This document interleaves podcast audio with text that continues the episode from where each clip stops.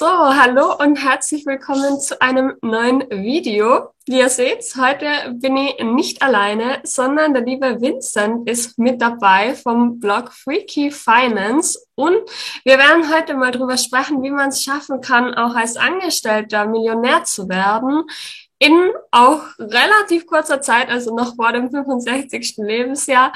Und genau, herzlich willkommen. Ich freue mich sehr, dass wir heute ein bisschen quatschen. Ja, hallo Valentina, danke für die Einladung. Freut mich, dass ich dabei sein kann und ja, bin gespannt, was du für Fragen mitgebracht hast. ja, also deine Geschichte ist ja sehr spannend. Du teilst auch sehr viel auf deinem Blog davon, also schaut da auch gerne mal vorbei. Und was mich jetzt so interessieren würde, also du hast ja eigentlich schon relativ früh so für dich erkannt, dass du nicht so das klassische Leben vielleicht haben magst oder hast in vielen Bereichen auch unterschiedliche Interessen gehabt. Ähm, war es dann eigentlich dein Ziel, dass du wirklich sagst, okay, du willst Millionär werden oder hattest du einfach immer so die Vorstellung, du willst dein Leben freier gestalten können? Wie hat sich das so entwickelt? Also wie, wie war so dein Weg dorthin?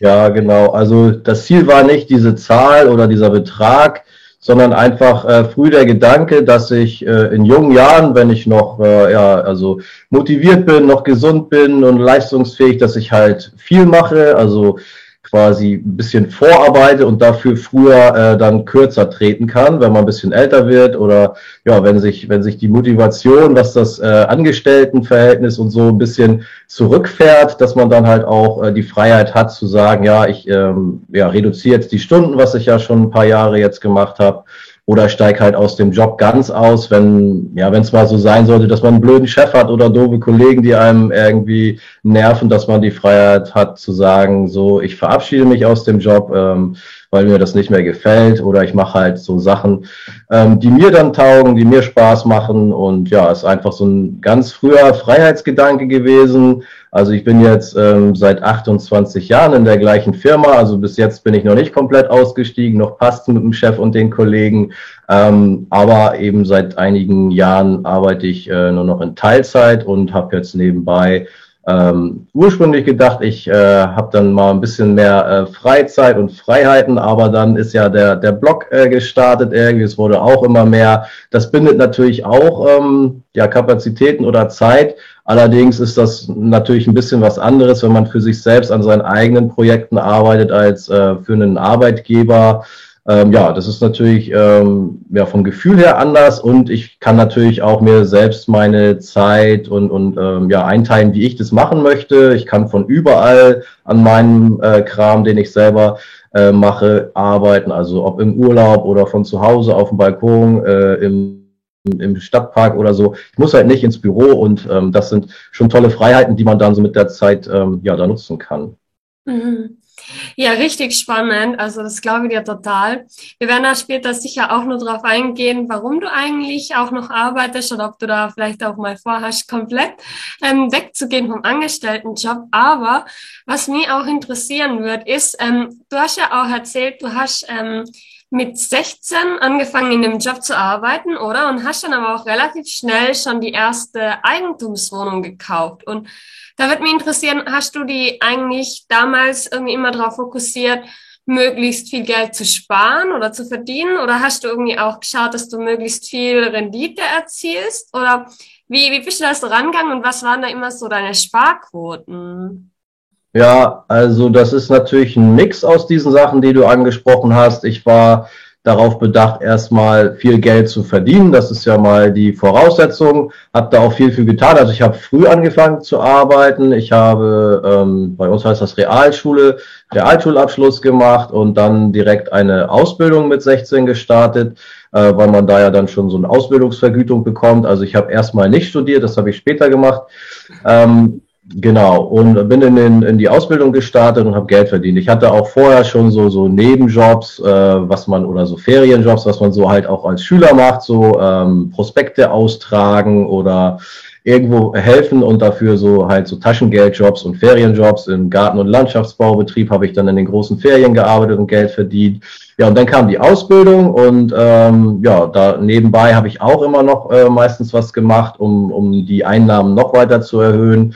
Und dann, äh, als ich mit der Ausbildung fertig war, äh, habe ich auch äh, in dem Job dann, also als fertig ausgebildeter Mensch, äh, alle Möglichkeiten genutzt, um ja Überstunden zu machen, Sonderschichten, Nachtschichten, Auslandseinsätze, habe da also wirklich geschaut, dass ich immer dort in den Brennpunkten eingesetzt werde, wo man halt viel Geld verdienen kann durch äh, viel Arbeit sozusagen. Also ich habe auch viel Arbeitszeit reingesteckt, um möglichst viel ähm, Gehalt zu bekommen.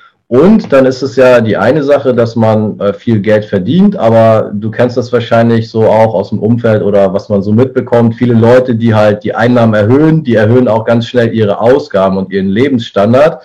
Und das habe ich eigentlich äh, ziemlich krass vermieden. Also ich bin da so ein bisschen auf diesem Ausbildungsniveau, was äh, die Ausgaben angeht, so hängen geblieben. Und das ist natürlich ein Riesenvorteil, wenn man irgendwann dann ähm, ziemlich gutes Gehalt hat, aber relativ wenig davon ausgibt. Also ähm, viel Geld verdienen, äh, wenig Geld ausgeben und ähm, das jetzt aber nicht nur aufs Sparbuch packen, sondern halt eben auch investieren. Das ist dann ähm, dritte wichtige Komponente, dass man das Geld, was man dann äh, verdient und gespart hat, auch äh, investiert. Und das habe ich halt früh getan in Aktien und eben auch, was du gesagt hast, äh, die Immobilie kam auch relativ früh noch vor dem 20. Lebensjahr. Genau, und das waren ähm, ja vielleicht teilweise mutige oder ungewöhnliche Entscheidungen in dem Alter oder in dem Umfeld. Also wie gesagt, ich habe ja viele Kollegen erlebt, die das dann eher verkonsumiert haben oder die Sparsameren, die haben es dann halt so zur Seite gelegt, aber nicht investiert. Und ja, das war halt der Unterschied sozusagen von, von mir zum Umfeld oder zu den direkten Kollegen, äh, wie ich das gemacht habe. Ja. Mhm.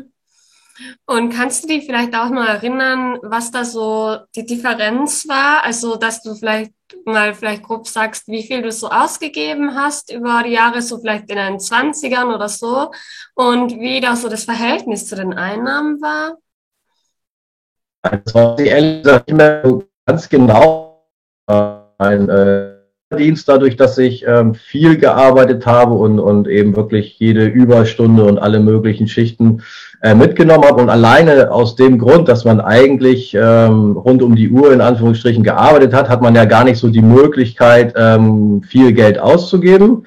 Also äh, wenn, wenn die Leute damals äh, feiern gegangen sind, das Geld auf den Kopf gehauen hat oder so, dann habe ich mich ausgeschlafen für die nächste Schicht oder ich war halt irgendwo am Arbeiten. Ähm, ja, also ne, wenn man halt arbeiten, wirklich direkt gerade am Arbeiten ist, kann man eher wenig Geld ausgeben und ich kann es dir wirklich nicht mehr sagen, aber es war schon ähm, ja eine, eine schöne, krasse Sparquote und ist es auch heute noch. Ähm, also ich, ich komme ungefähr mit, also mit 1000 Euro im Monat komme ich äh, locker hin mit allem drum und dran, was die Fixkosten, Wohnen und, und Auto und sowas angeht, weil ich da halt auch äh, mir über die Jahre so Sachen ähm, ja, überlegt habe, wie man diese Kosten eben auch reduzieren kann. Kommen wir vielleicht noch drauf. Also sprich so, äh, wie man das Wohnsituation auch bei uns hier in einer großen Stadt, in einer teuren Stadt so äh, gestalten kann, dass man äh, für wenig Geld wohnt und wie man ein Fahrzeug äh, haben kann, was eigentlich kein Geld kostet, sondern noch Geld verdient und so. Das sind so die, die Sachen, äh, die ich so mit den Jahren äh, gemacht habe, um die, die Unkosten gering zu halten und das äh, freie Geld sozusagen zu investieren, dass es für mich arbeitet. Ja. Mhm. Ja, mega. Also da gibt es sicher viele Leute, die deutlich weniger Geld haben und eben trotzdem mehr ausgeben. Also finde ich es sehr bewundernswert, dass du immer noch so geringe Kosten hast. Ähm, ich würde auch voll gerne auf das Thema eingehen. Also welche Projekte hast du denn so vielleicht im Laufe der Zeit ausprobiert, die eben nicht so klassisch sind? Also du hast ja einiges mit Vermietung, glaube ich, gemacht. Auto, Keller. Ja, vielleicht magst du davon ein bisschen erzählen. Das finde ich immer ganz spannend. Ja, genau, das geht schon in die Richtung, was ich eben gesagt habe. Angefangen hat das äh, eigentlich, glaube ich, mit dieser Untervermietung von Zimmern, als ich mal äh, wieder eine Zeit lang in Frankreich ge gelebt und gearbeitet habe. Und ähm, da waren halt viele Kollegen aus Deutschland, die dort ähm, immer so Wochen- oder Monatsweise hingekommen sind für Auslandseinsätze. Und ich war halt ähm, dann länger da, äh, hatte einen Vertrag über ein paar Jahre und habe mir dann direkt am Anfang gleich ein Haus, ein großes Haus gemietet und habe dann überlegt, ja klar, also ich brauche kein großes Haus für mich selber, aber die Idee war, ähm, dann Kollegen mit aufzunehmen, die auf, auf Dienstreise dorthin kommen und so eine äh, klassische Win-Win-Situation zu schaffen. Also die brauchten ähm, quasi nicht in ein Hotel gehen und abends alleine dort hocken. Also das kommt natürlich auf den Typ an. Manch einer möchte abends seine Ruhe haben, der geht dann halt in ein Hotel, aber andere, so die ein paar Wochen im Ausland sind, die wollen halt eher so äh, mit, mit anderen Leuten abends irgendwie was machen oder so zusammensitzen, grillen, äh, klönen und so weiter. Und ähm, ja, sowas habe ich dann halt angeboten so äh, Mitwohngelegenheit, sage ich mal. Und es war dann halt auch so, dass es für die Leute deutlich günstiger war, äh, bei mir dann ähm, mit in dem Haus zu wohnen. Mit einem großen Grundstück hatten wir.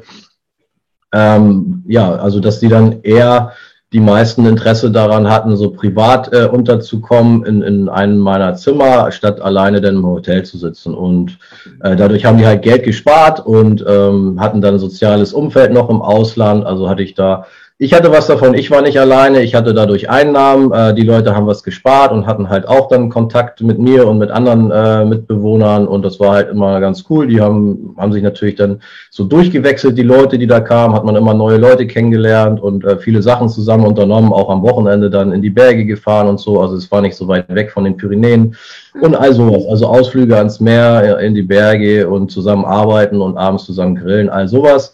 Also eine ganz nette Atmosphäre geschaffen für mich selbst und eben auch für die Leute. Und es war natürlich eine tolle Einnahmequelle auch, ähm, ja, wenn man da einige Zimmer ständig in der Vermietung hatte. Da, da habe ich dann natürlich dann auch umsonst quasi äh, gelebt und noch on top ähm, Geld äh, verdient damit sozusagen. Ja. So fing das an. Ähm, das war eine Zeit, wo es noch gar kein Airbnb und sowas gab, also private Vermietung in dem Sinne nicht. Das kommt eher so aus der Richtung, kennt man wahrscheinlich so Monteurszimmervermietung, ja, hängt ja manchmal so aus, so für für Monteure, die eine Zeit lang irgendwo in einer fremden Stadt arbeiten, werden ja so Zimmer angeboten und das war äh, sowas in der Richtung. Und später, als ich dann zum, äh, eine Zeit lang wieder zurück in Hamburg war, habe ich das dann ähm, übertragen auf meine äh, Wohnsituation. Ich habe dann also eine, eine neue Wohnung gesucht und habe aber wieder ein Zimmer mehr genommen, als ich eigentlich bräuchte. Ähm, wieder mit dem Hintergedanken, also dann war schon so die Zeit, wo Airbnb aufkam, dass man ja ein Zimmer dann ähm, vermieten könnte, also untervermieten könnte an wechselnde Gäste oder eine WG machen oder so. Also ich habe beides dann äh, schon, schon gemacht. Und ähm, so hat man dann eben ähm, auch äh, günstiger gewohnt. In der WG wohnt sich's immer günstiger oder mit einem Mitbewohner und man teilt halt gewisse Räume wie Bad und Küche und einen Gemeinschaftsraum oder so und äh, wohnt halt trotzdem im Endeffekt günstiger. Ist nicht jedermanns Sache. Manch einer möchte halt auch seine Ruhe haben in seinen vier Wänden, kann ich vollkommen nachvollziehen. Aber ähm, ja, so war das bei mir, dass ich dann immer gesagt habe, also Wohnen ist natürlich auch irgendwie wichtig, aber nicht ganz so wichtig, dass ich sage, ich würde mein Zimmer nicht auch mal äh, untervermieten, wenn ich selber im Urlaub bin oder ich, ich möchte auf jeden Fall alleine wohnen oder so. Also das habe ich alles gerne in Kauf genommen und dadurch eben günstig gewohnt. Und daraus folgte dann wieder die nächste Überlegung, ähm, diese Sache mit dem Auto zum Beispiel, ähm, dass ich dann irgendwann überlegt habe, naja gut, wenn man ein Zimmer vermieten kann oder so, ähm, mit dem Auto muss es doch auch irgendwie gehen, weil äh, man sitzt ja nicht 24 Stunden im Auto und fährt umher. Die meiste Zeit steht es eigentlich nur ähm, am Straßenrand und ähm, ja, kostet natürlich auch so Unterhalt, äh, so Steuern, Versicherung und Wartung und so weiter. Und dann habe ich mich auf die Suche gemacht im Internet und tatsächlich dann äh, rausgefunden, dass es auch quasi Airbnb für Autos gibt. Also man kann, das heißt natürlich anders, es gibt verschiedene Plattformen, über die man auch sein Privatauto an andere Privatleute vermieten kann. Hört sich auch erstmal ganz wild an und viele haben dann so Angst, ja, wenn da was kaputt geht oder was passiert, aber das ist halt alles ähm, wirklich sehr, sehr gut geregelt und ähm, versichert. Ich habe da noch nie, also ich mache das schon ganz viele Jahre und habe da noch nie schlechte Erfahrungen gemacht. Wenn mal was kaputt geht, kriegt man das ähm, total ähm, einfach ersetzt. Ähm, also das ist wirklich alles sehr, sehr ähm, gut, alles geregelt über diese Plattform. Und dann habe ich halt früher auch direkt mein ähm, Pkw damals äh, vermietet. Und das lief auch gut. Das äh, ist dann so, dass man tatsächlich ähm, keine Unkosten für das eigene Fahrzeug hat. Äh, wenn man es braucht, dann blockiert man das quasi in diesem Kalender und äh, gibt das dann nicht zur Vermietung frei. Und ansonsten, äh, wenn es sonst eh nur rumstehen würde, dann haben halt andere Leute die Möglichkeit, das Fahrzeug zu mieten für ein paar Stunden oder für, für einen Tag oder zwei Tage im Wochenende, was auch immer. Ja, genau. Und dann verdient das Auto Geld und ähm, Sendungen, die ich äh, eigentlich durch das Auto gehabt hätte, ja. Ach so, den Keller hast du noch angesprochen, genau. Ähm, ja, viele Leute horten natürlich ihren ganzen Krempel, den man eigentlich wahrscheinlich nie wieder im Leben braucht, im, im Keller und irgendwann passt nichts mehr rein. Und ich habe mir halt gedacht, ja, also ich bin halt auch so ein Jäger und Sammler und habe auch ganz viel Kram immer gehabt und irgendwie habe ich dann auch gedacht, ach Mensch, jetzt mache ich mal so Flohmarkt und Ebay Kleinanzeigen, was halt alles noch so weggeht von dem Kram, das, das äh, verkaufe ich, ich verschenke ein paar Sachen und ein paar Sachen habe ich einfach dann irgendwann zum äh, zum Recyclinghof gebracht, die man nicht mehr los wurde. Und dann war der Keller leer und die Idee war einfach, in so einer großen Stadt, auf dem Land dürfte das wahrscheinlich nicht so gut funktionieren, aber in einer großen Stadt ist halt auch Lagerraum und Stauraum sehr gefragt, weil die Leute eben so viel Krempel haben. Mieten die tatsächlich noch äh, Stauraum dazu. Ganz klassisch kennt man wahrscheinlich diese Self-Storage-Boxen äh, und sowas, wo die Leute wirklich dann ähm, ja in so Lagerhäusern äh, in Räume in verschiedenen Größen mieten können, um, um ihren Krempel, den sie zu Hause nicht unterbekommen, äh, kostenpflichtig einzulagern. Und ähm, da sind die natürlich teilweise froh, wenn sie das ein bisschen günstiger über Privat halt äh, bekommen, wenn da jemand reinschreibt, hier Lagerraum zu vermieten, halt irgendwie warm und trocken, ähm, dann kein Quadratmeterpreis wie Wohnraum weg in einer großen Stadt. Und äh, wenn du dann neun Quadratmeter Kellerabteil hast, dann lohnt sich das halt auch schon wieder. Das sind natürlich alles für sich jetzt keine ähm, Maßnahmen oder Dinge, wo man sagt, okay, deswegen ist er jetzt Millionär geworden, weil er seinen Keller vermietet hat. Sicherlich nicht, aber die Summe der äh, Sachen und äh, das Mindset dahinter, also wie man halt durchs Leben geht, so mit offenen Augen, was kann ich machen, wo kann ich meine äh, Kosten reduzieren, äh, wo kann ich vielleicht noch zusätzlich was ein einnehmen. Äh, das äh, war so ein bisschen mein äh, gemacht habe an verschiedenen Sachen, ja. Mega.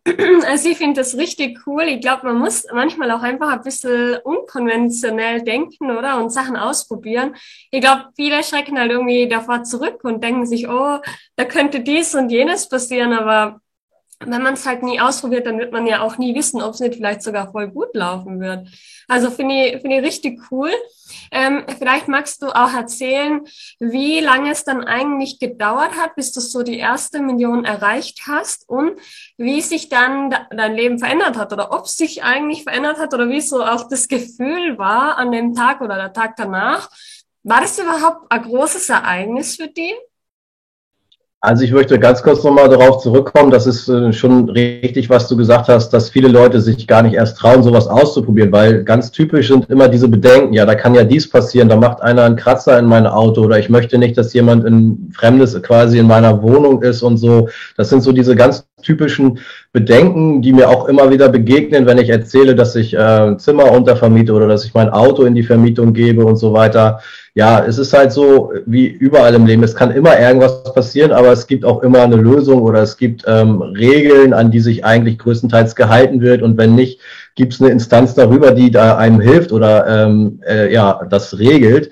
Also das sind alles immer so, finde ich, viel auch Ausreden, damit man sich nicht damit auseinandersetzen muss, damit man das nicht ausprobieren muss und am Ende wird halt gejammert, dass das Leben so teuer ist, weil man halt eben gewisse Möglichkeiten nicht nutzt. Also ich finde das vollkommen okay, wenn jemand sagt, ich möchte mein schönes Auto nicht vermieten oder äh, ich möchte nicht, dass jemand Fremdes in meiner Wohnung ist. Aber ähm, der nimmt sich halt dadurch auch gewisse Möglichkeiten. Wenn, wenn das okay ist in der Überlegung, dass man sich dieser Möglichkeiten beraubt, ist das auch eine, äh, eine Entscheidung, die ich nachvollziehen kann. Aber ich habe die Erfahrung gemacht, das ist alles überhaupt nicht schlimm. Man lernt sogar teilweise äh, nette Leute kennen, äh, die dann eine Zeit lang hier in Hamburg oder nur ein Wochenende verbringen oder so. Also mhm. das kann alles auch ähm, viel schöner sein, als man sich das vorstellt. Ne? Mhm. Ja, ja, voll. Und jetzt mal äh, zu deiner Frage mit der Million, genau. Also ich habe ja mit 16 angefangen zu arbeiten und ähm, als ich 40 war, hatte ich dann realisiert, dass äh, jetzt diese Siebenstelligkeit quasi ähm, erreicht ist, ohne dass das jetzt wirklich hartes Ziel war, genau diese Grenze einfach nur durch, äh, zu durchbrechen oder so. Ich habe halt einfach äh, diese, diesen Gedanken, den ich ähm, anfangs von unserem Gespräch ja erzählt habe, früh viel arbeiten und später dann ein bisschen äh, zurückfahren. Den hatte ich die ganze Zeit im Kopf. Mhm. Ähm, habe eben so gelebt, wie ich das gerade erzählt habe, was ja eben auch nicht jedermanns Sache ist, weil es schon ein bisschen unkonventionell ist. Aber diese ganzen Sachen haben dann eben dazu geführt, dass das passiert ist, ohne dass es jetzt wirklich darauf angelegt habe, diese Summe zu erreichen. Und geändert hat sich eigentlich genau gar nichts, äh, weil ich irgendwie immer noch so lebe äh, vom, vom, Gedanken her. Gut, klar, ich habe meine ähm, Stunden im Job dann halt reduziert, äh, als ich gemerkt habe, dass mir das, ähm, als ich ein bisschen älter wurde, also ich bin ja immer noch nicht alt, aber ähm, ja, es war halt schon sehr anstrengend, was ich dort gemacht habe. Ich habe halt wirklich teilweise die, die Wochen komplett durchgearbeitet und viele, viele Überstunden gemacht und irgendwann ist man müde und ähm, ja, kann nicht mehr auch vom Kopf so jeden Tag einfach arbeiten. Und äh, dann äh, war es ein ziemlich krasser Schnitt. Ich bin dann von Vollgas quasi runtergegangen auf eine äh, Drei-Tage-Woche und habe dann einfach nur noch ähm, keine, äh, nicht mal 30 Stunden in der, wie waren das? Ja, genau, nicht mal 30 Stunden an drei Tagen gearbeitet. So eine, äh, auch wieder so eine Sondergeschichte. Da habe ich nur von Freitagmittag bis äh, Sonntagabend äh, verteilt habe ich ähm, jeden Tag, ja 27 Stunden waren es, 27 Stunden am Wochenende gearbeitet. Und dadurch, dass es am Wochenende war, ähm, habe ich quasi mein, mein volles Gehalt plus so ein paar äh, Spesen noch bekommen. Also ich habe mehr Geld gehabt für weniger Arbeit im Endeffekt, aber ich konnte die Stunden krass ähm, reduzieren und ich konnte dann in diesem Modell auch überhaupt gar keine Überstunden mehr machen, was für mich komplett neu war, weil ja, es war für mich total normal, dass der Stunden, äh, dass der Tag zehn Arbeitsstunden hatte und die Woche sechs oder sieben Arbeitstage. Und ja, das war dann so eine ganz neue äh, Freiheit, die sich auch gut angefühlt hat. Es war auch in Südfrankreich im Sommer und ähm, ja, das war schon schön dann auch das mal zu genießen. Und dann kam aber auch relativ schnell die Idee, äh, jetzt starte ich mal einen Blog. Und das äh, hat sich dann auch so entwickelt, äh, dass das inzwischen ähm, ja auch eine Menge Zeit frisst. Aber ähm, ja, wie ich schon gesagt habe, das ist natürlich eine andere Art des Arbeitens. Und so habe ich diese diese Entwicklung dorthin äh, finde ich schon äh, ganz cool und spannend und bin aber ja immer noch äh, jetzt drei Tage in einem anderen Modell, Modell, also nicht mehr am Wochenende, aber ich arbeite jetzt Dienstag, Mittwoch und Donnerstag 21 Stunden äh, in meinem Job noch, äh, also bei dem Arbeitgeber, wo ich schon immer war, aber eben auf drei Tage Woche beziehungsweise 21 Stunden Woche. Mhm. Und wahrscheinlich ist es aber auch so, dass sich das Gefühl zum Job vielleicht verändert, oder wenn man weiß, okay, man muss eigentlich gar nicht, dann hat man auch eine andere Verhandlungsposition, oder als jemand, der was sagt, er ist unbedingt auf das Geld angewiesen. Also hat sich vielleicht in der Hinsicht so deine Einstellung auch nochmal positiver entwickelt und könntest du dir überhaupt vorstellen, irgendwann komplett zu kündigen oder fällt dir einfach weiterhin so gut, dass du es einfach auch weitermachen willst? Ja, also das ist ein ne guter Punkt, den du ansprichst mit dieser Verhandlungsposition. Also man muss sich nicht mehr alles gefallen lassen, weil man halt weiß, äh, wenn es, was ich vorhin auch schon gesagt habe, wenn der Chef jetzt mal wechselt und du hast auf einmal einen doofen Vorgesetzten oder die Kollegen äh, passen einem irgendwie nicht mehr oder die Aufgabe wird äh, doof oder es ändert sich halt irgendwas an den Umständen. Man kann jederzeit sagen für sich, okay Leute, das war's ähm, ich, ich brauche das nicht mehr und ich bin raus. Also ich hänge immer noch mit dem Herz an der Luftfahrt. Also ich arbeite in der Luftfahrtbranche äh, und das gefällt mir nach wie vor sehr gut. Ähm, deswegen bin ich da auch noch am Start. Mein Chef, äh, wir haben ein gutes Verhältnis und meine Kollegen sind sehr äh, toll. Von daher gibt's keinen Grund, äh, erstmal äh, da jetzt zu sagen, ich bin ganz raus. Wenn, dann wäre das eher im Moment der Grund, so wirklich aus zeitlichen Gründen, um sich noch mehr äh, Freizeit zu schaffen. Aber es ist auch andererseits wieder eine ganz coole Abwechslung, dann mal was anderes zu machen, als das, was man jetzt halt sonst so macht hier mit meinen ganzen Nebeneinnahmen und so. Genau. Ähm, ja, also man hat auf jeden Fall diese Verhandlungsposition, man muss sich auch nicht alles gefallen lassen. Wenn einem da äh, einer irgendwie blöd kommt, kann man schon anders reagieren, als wenn man noch Karriere machen möchte. Also das habe ich schon so mitgekriegt. Äh, das ist ganz interessant. Und irgendwas war noch an deiner Frage, was ich jetzt, glaube ich, noch nicht beantwortet habe. Mm, also ob du. ob ich mir, genau, ob ich mir vorstellen kann, äh, mal ganz rauszugehen. Ja, theoretisch schon. Ich ähm, habe aber mich eigentlich erstmal entschieden, ähm, ja, dort noch äh, ja, bis zur Frührente oder so in dem Betrieb zu bleiben, wenn sich die Umstände nicht dramatisch verschlechtern. Ähm, das ist halt auch so ein typisch deutsches Sicherheitsdenken irgendwo, ne? Auch wenn man, äh, also wenn ich jetzt das realistisch betrachte, kriege ich mein Geld, so wie ich lebe, sowieso nicht mehr verbraucht in diesem Leben. Also ich brauche diesen Job nicht aus finanziellen Gründen und trotzdem denkt man immer so, naja, es könnte ja doch irgendwie was ganz Schlimmes passieren, äh, sei es äh, jetzt mit den Invests, die dann doch irgendwie äh, sich in Luft auflösen oder sei es eine, eine, schwere Krankheit von mir oder von jemandem aus der Familie, wo man halt äh, viel Geld für braucht, für Behandlung oder sowas.